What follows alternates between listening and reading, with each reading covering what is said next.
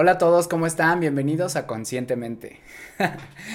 El día de hoy les quiero dar la bienvenida a todos porque esta es la primera vez que estamos grabando y estamos haciendo muchas pruebas. Para los que no saben, Conscientemente es un podcast que comencé hace año y medio cuando viví en la costa de Oaxaca. Y pues poco a poco ha ido evolucionando a lo largo de este tiempo. He cambiado desde grabar con un micrófono que un día les voy a mostrar y poco a poco he tenido como mejores he tenido la, la, fortuna de ir mejorando. Entonces, pues el día de hoy estamos grabando nuestro primer episodio en vivo en versión video podcast para YouTube y para Spotify. ¿Sale? Entonces, bueno, pues nada, quiero invitarlos a que se acomoden en su sofá, que se pongan sus audífonos, que si quieren vayan por algo de tomar o algo de comer y comenzamos. Bueno, pues generalmente yo siempre empiezo con dándoles un poquito de contexto, ¿no? Del por qué vamos a hablar de los temas que elegimos para, para cada episodio. En este episodio, como pudieron ver en el caption, vamos a hablar sobre las siete formas de amarnos a nosotros mismos. Y quise hacer este episodio porque platicando con muchos amigos, hombres y mujeres, llegué a la conclusión de que cuando me, preguntaban sobre el amor propio y sobre, bueno, pues es que ¿Cómo, ¿Cómo, le hago para hacerme amor, para hacer, mostrarme amor propio, no? Entonces, muchos de los hombres que conozco creían que pues amor propio es comprarte un coche y salir de antro y ponerte pedo y comprarte ropa. Y muchas mujeres, pues, ¿qué les digo? Y más amigas cercanas, ¿no? Que ellas juran que tienen amor propio porque se compran las bolsas más caras o porque siempre están de shopping o porque salen a, a desayunar y a comer con sus amigas. Entonces, pues me di a la tarea de hacer una pequeña investigación eh, a lo largo de, esta, de este tiempo que estuve como pues platicando cómo yo podría hacer para realmente incrementar mi amor propio. Entonces, pues nada, les tengo los siete, unos siete tips que gracias a una investigación que estuve haciendo en las redes sociales, pude, pude darme cuenta que hay muchas personas trabajando esto. Entonces, la verdad es que yo estoy haciendo estos siete hábitos o estoy haciendo estas formas para cada vez que yo creo que incrementar nuestro amor propio nos puede ayudar a tener una mejor autoestima y una mejor salud mental. Así que pues quiero empezar por el primero que yo sé que muchos me van a odiar y la verdad es que lo pensé y lo pensé muchísimo para ponerle el primer lugar yo de todas las sustancias y de todas las cosas y de toda la comida que puede haber, yo considero que el alcohol es de los de las peores sustancias que puede haber en la vida. Y entonces justamente platicando con mis amigos, le dije, es que tú no te das cuenta que hay, no hay una persona, o bueno, hay personas, obviamente, que no pueden pasar un fin de semana sin tomarse un mezcal, sin tomarse una chela, sin tomarse una cuba. Y la verdad es que para mí eso fue como un poco un detonante o un foco rojo porque justamente he conocido últimamente casos cercanos o personas cercanas que han sufrido de algún tipo de enfermedad en su, pues no voy a decir juventud, pero tampoco es que son ancianos de 80 años. Entonces me hice una investigación cortita que no les voy a hacer porque obviamente ustedes también ya están grandes y ya pueden y, ya deben de también tener un criterio sobre los efectos nocivos de tener alcohol. Entre los cuales yo encontré que las peores son el daño hepático, o sea, en el hígado. Después, problemas cardíacos. También podemos tener problemas digestivos, problemas neurológicos, problemas de páncreas, problemas en la piel. Para mí esa fue una de las razones más importantes por las cuales yo dejé de tomar. Problemas de sueño, problemas reproductivos, en los cuales también tiene mucho que ver con problemas de erección. Después también eh, hay riesgos de fracturas, ya que también perjudica los huesos. Y finalmente, pues también causa insomnio y está también íntimamente ligado con el sobrepeso.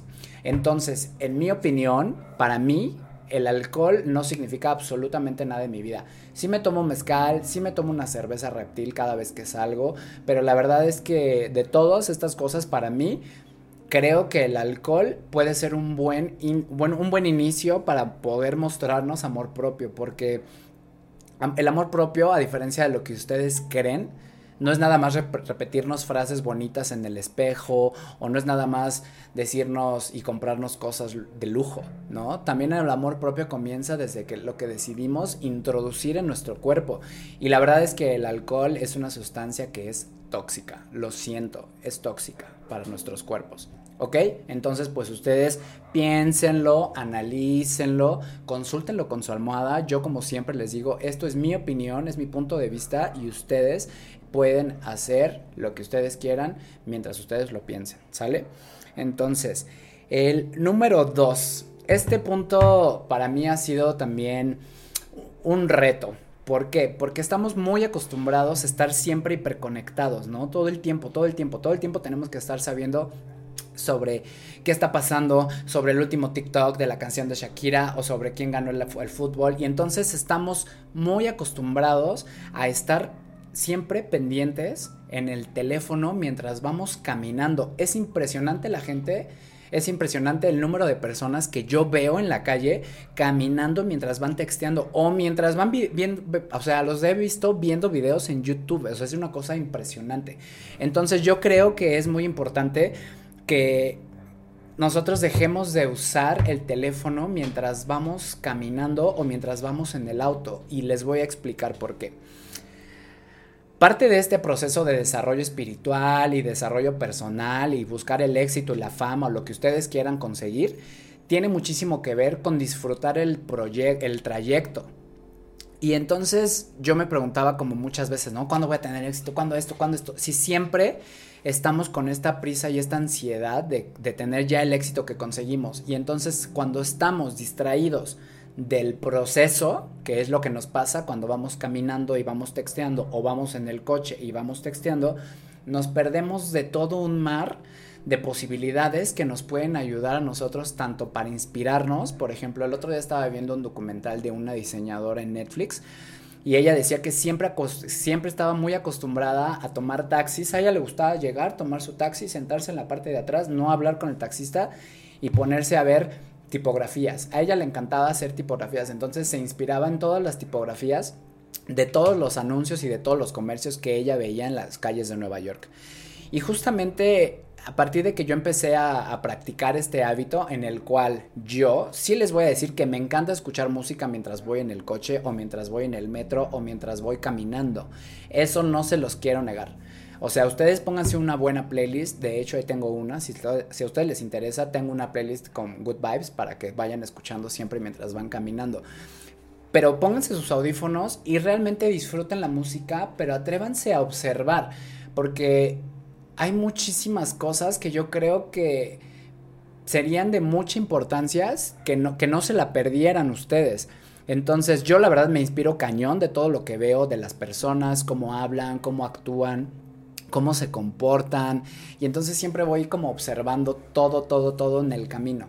Y ustedes hagan la prueba y les va a dar como muchísimo satisfacción darse cuenta que se estaban perdiendo todo un mundo allá afuera mientras van caminando con el teléfono en la mano. Entonces, ese es mi punto número dos. Yo se los quiero sugerir porque la verdad es que yo estoy tratando de aplicarlo e implementarlo cada vez más y no se imaginan lo difícil que es porque siempre me descubro y me cacho otra vez escribiendo mientras voy caminando u otra vez contestando un tweet o no sé, ¿saben? Entonces, ustedes practíquenlo y ustedes decidan y ustedes me van a decir si les ayuda a incrementar su amor propio.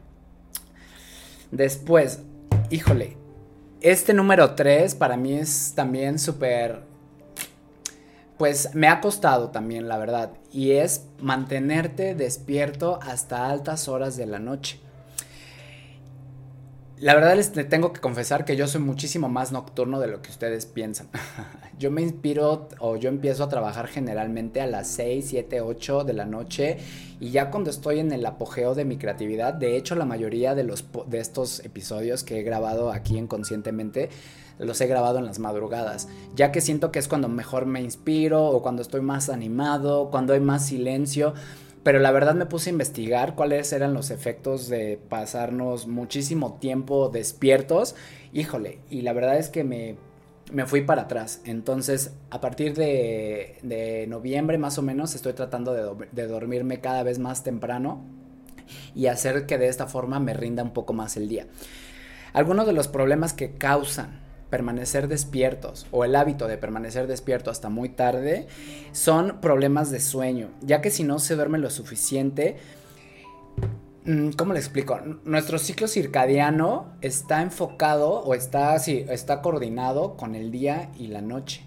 Y entonces muchísimos de nuestros procesos digestivos, nuestros procesos metabólicos, tienen muchísimo que ver con la luz del sol y con la oscuridad de la noche. Entonces, hay gente que, por ejemplo, el peso está ligado 100% a la forma en la que duermes. Lo siento, si ustedes no lo sabían, vayan e investiguenlo. Hay muchísima gente que no puede dormir o no puede bajar de peso y es porque no tiene un, un buen ciclo de sueño o porque tiene sobrepeso. O sea, los dos están íntimamente ligados.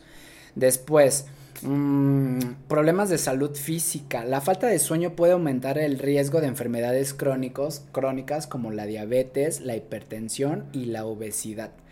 También podemos tener problemas de rendimiento en la concentración, porque evidentemente si no duermen unas 7 o 8 horas, eso también es súper importante. Yo no sé cuánto duerman en promedio las personas, pero yo he conocido gente que me dice, no, no, no, no, yo, con tres horas estoy perfecto, ¿eh? Yo no más duermo tres horas, o yo duermo cuatro horas. Y la verdad es que los ves con unas ojeras hasta acá, con una piel totalmente deshidratada y la verdad es que justamente yo, yo decidí que yo voy a dormir muy bien, justo cuando empecé a ver todos estos problemas. Mmm problemas de rendimiento, problemas de salud física, problemas de salud mental y evidentemente problemas en el sistema circadiano, que es lo que ya les estaba mencionando. Entonces, pues ustedes igual obsérvense, obsérvense y también tener una rutina de sueño les puede ayudar a pues, tener un día muchísimo más efectivo a lo largo de pues, los días. El punto número cuatro, ahora sí viene también algo que a muchísimas personas les cuesta mucho trabajo y creo que es la alimentación. Entonces, yo les doy mi punto de vista, ustedes tómenlo, déjenlo y hagan lo que quieran, porque decisiones inconscientes en su dieta tienen efectos terribles en su cuerpo. Y la verdad es que aquí fue como yo también me fui para atrás porque yo tenía muchísimos problemas, como les decía, que yo quería tener una piel así que se viera sana y yo quería tener también el cabello, ¿no? Que se viera como o sea, yo tenía como mucho estos issues y a partir de que yo me empecé a dar cuenta que todos los productos procesados, todas las azúcares y todo lo que no hacemos realmente o todo lo que comemos mal nos afecta de una forma que no se imaginan. Y entonces la otra vez estaba platicando con una persona que me decía, es que a poco una coca me va a matar, ¿no? Y yo, a ver señora, no es que una coca la vaya a matar el problema es de cuántas cocas a lo largo de su vida usted se ha tomado. Y entonces se pone así como de, ah, no, pues sí, muchas. ¿Durante cuántos años?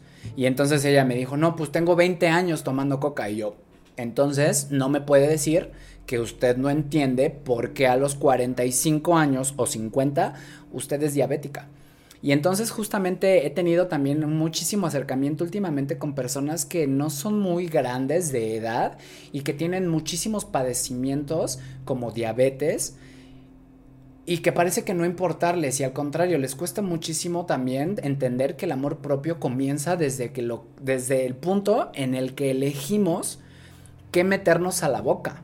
Eso está muy, muy, muy cabrón porque para mí este es un detonante que la gente, puedo ver que la gente no, no, no logra entender. O sea, no, no, no, logro, más bien también yo, porque me cuesta trabajo también entender que haya personas que te digan, no, es que yo me quiero cabrón y mira, yo me compro mi casa y mi ropa y comen horrible, o sea, de verdad horrible, todos los procesados. Y entonces justamente yo, yo he tenido que pasar también por este proceso porque yo siempre les explico y les hablo desde mi opinión y, les doy mi, mi, punto de vista.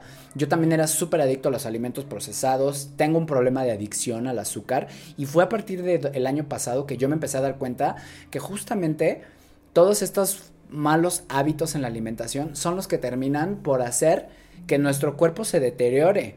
Y lo siento muchísimo, pero esta es la peor que ustedes les voy a dar, pero el azúcar es la peor de todas. Vi muchos estudios, vi muchos ensayos de, de personas y de universidades que se preguntaban cuál era, qué era peor, si la grasa o el azúcar. Y pues la verdad es que yo creo que es el azúcar, porque aparte de que tiene efectos nocivos en su piel y que es así súper, súper, súper una muerte, yo creo que la diabetes puede ser la peor porque se va deteriorando tu cuerpo a tal grado que te empiezan, o sea, te pueden desde mutilar una pierna hasta que te deje de funcionar el páncreas o el riñón o el hígado, se te suba o se te baje la presión. Entonces, yo dejé de, o estoy dejando de consumir azúcar de una forma que también cada quien está en su proceso, pero yo se las paso al costo porque yo creo que amarse a sí mismos tiene que ver con la forma en la que nos alimentamos, 100%. Entonces, ustedes decidan, piénsenlo, consúltenlo y tomen su propia decisión. ¿Sale? Mm, híjole, híjole. El punto número 5 es la gente tóxica. Y aunque ya hemos hablado de las personas tóxicas en este podcast, la verdad es que quiero resaltar con marcatextos el día de hoy qué es una persona tóxica a grandes, a grandes rasgos. Porque muchas veces una persona muchas veces las personas creen que una persona tóxica es aquella persona que pues te trae un cuchillo para que te la corte, cortes las venas o que te estrelles en su coche y ya. Y si no te pasa nada de eso, no es una persona tóxica. Y temo desilusionarlos. Por el contrario, muchas veces una persona tóxica es esa persona que con su energía te distrae y te baja la autoestima, te baja la energía, te roba te roba la energía literal. O esa persona que siempre está deprimida o esa persona que siempre está quejándose, o es esa persona que siempre está de malas, o esa persona o ese amigo que siempre se está peleando todo el tiempo en el coche. Evidentemente esta persona puede ser tu novio, esta persona puede ser tu amigo, esta persona puede ser tu mejor amiga, esta persona puede ser tu tía. Y entonces... Yo creo que alejarnos de las personas tóxicas ha sido, en mi aspecto o en mi opinión, una de las mejores elecciones que he hecho en mi vida, porque después de muchos años de permanecer con varias amistades o varias personas que yo no sabía que eran tóxicas, me di cuenta que yo me había convertido en una persona tóxica. Entonces, esto es igual, como siempre, mi opinión, mi punto de vista. Ustedes observen, analicen quién podría ser una persona tóxica. Y si ustedes se dan cuenta que ustedes son la persona tóxica, pues entonces es tiempo de trabajar hacia nosotros. ¿Sale? Tan, tan, tan. Ok, ok. El punto número 6. A mí me costó también muchísimo trabajo desintoxicarme del entretenimiento de Netflix y de todo, todo el bagaje cultural y de entretenimiento al que estamos acostumbrados. No sé si ustedes sepan o no, yo estudié comunicación visual y entonces a lo largo de mi carrera nos acostumbraron a consumir muchísimo contenido, películas, videos de música, exposiciones de arte, este, no sé, cualquier entretenimiento que ustedes estén acostumbrados o que ustedes conozcan. Y entonces, cuando me empecé a dar cuenta de que, por ejemplo, lo último que yo empecé a ver fue una serie que seguro todos vieron, que es de Sabrina. Sabrina la Bruja Adolescente en la versión 2020, creo, en Netflix. Fue una serie que me hizo darme cuenta de lo oscuro del entretenimiento. Y me hizo darme cuenta de que todas esas películas que estamos acostumbrados como Jeffrey Dahmer y como Sabrina y todas las películas de terror y todas las películas que de, de, violencia con las que nosotros estamos interactuando antes de dormir, por ejemplo, tiene unos efectos nocivísimos en nuestro inconsciente. Muchas personas tienen pesadillas, muchas personas tienen miedo, tienen paranoia de vivir solos, de la sombra, y les digo esto porque a mí me pasaba.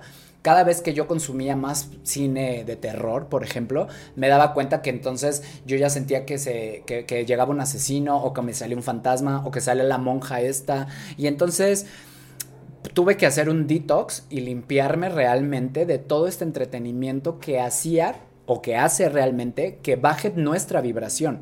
Porque sé que muchas personas también te dicen, ay, ¿cómo crees? ¿Cómo crees? ¿Cómo crees que ver una película de narcos baja mi vibración? Lo siento, sí. Está comprobado. Si ustedes creen o no creen en esta información, esa es su decisión. Pero esto ya está comprobado. Está comprobado que las películas de asesinos, que las películas de violencia, que las películas de terror, que el reggaetón incluso mantiene su vibración baja. Y una vez que tienen la vibración baja, todo el mundo sabe también que las enfermedades tienen que ver con la baja vibración. Entonces, Yo dejé de consumir muchísimo contenido de este tipo y la verdad es que por otro lado me di cuenta que también empecé a consumir contenido que tenía muchísimo más que ver con mis intereses. Por ejemplo, emprender y, cómo gestionar una empresa. Por ejemplo, ahorita que estuvimos haciendo esto del formato de video podcast, me puse a ver cómo iluminar un video podcast, cómo puedo crecer, cómo hacer una estrategia, cómo muchísimas personas como ustedes están también compartiendo muchísimo contenido de calidad. Y no nada más de YouTube. Ustedes también pueden ver películas de calidad que no tienen nada que ver con narcos o con violencia o con psicópatas o con brujería. Entonces ustedes investiguen y dense cuenta de que también lo que consumen por los ojos tiene muchísimo que ver con su amor propio. Yo se los paso ustedes piénsenlo y analícenlo ¿sale? ok el punto número 7 este, todos obviamente me han, me han, todos los estoy tratando y los estoy metiendo yo también en mi, en mi rutina de belleza, en mi rutina todos los días, porque yo también vivía con mucha presión de querer contestar llamadas, correos, mensajes inmediatamente. Apenas si sonaba el teléfono yo ya tenía que contestar, o ¿dónde está mi teléfono? Porque necesito contestarlo. Relájense ustedes no son el presidente, ustedes no son el hijo de los hijos de Biden, no se va a caer la Tierra más de lo que ya está, el planeta, no se va a acabar si ustedes no contestan una llamada, si ustedes no contestan un correo. No, se, no va a pasar absolutamente nada. ¿Por qué?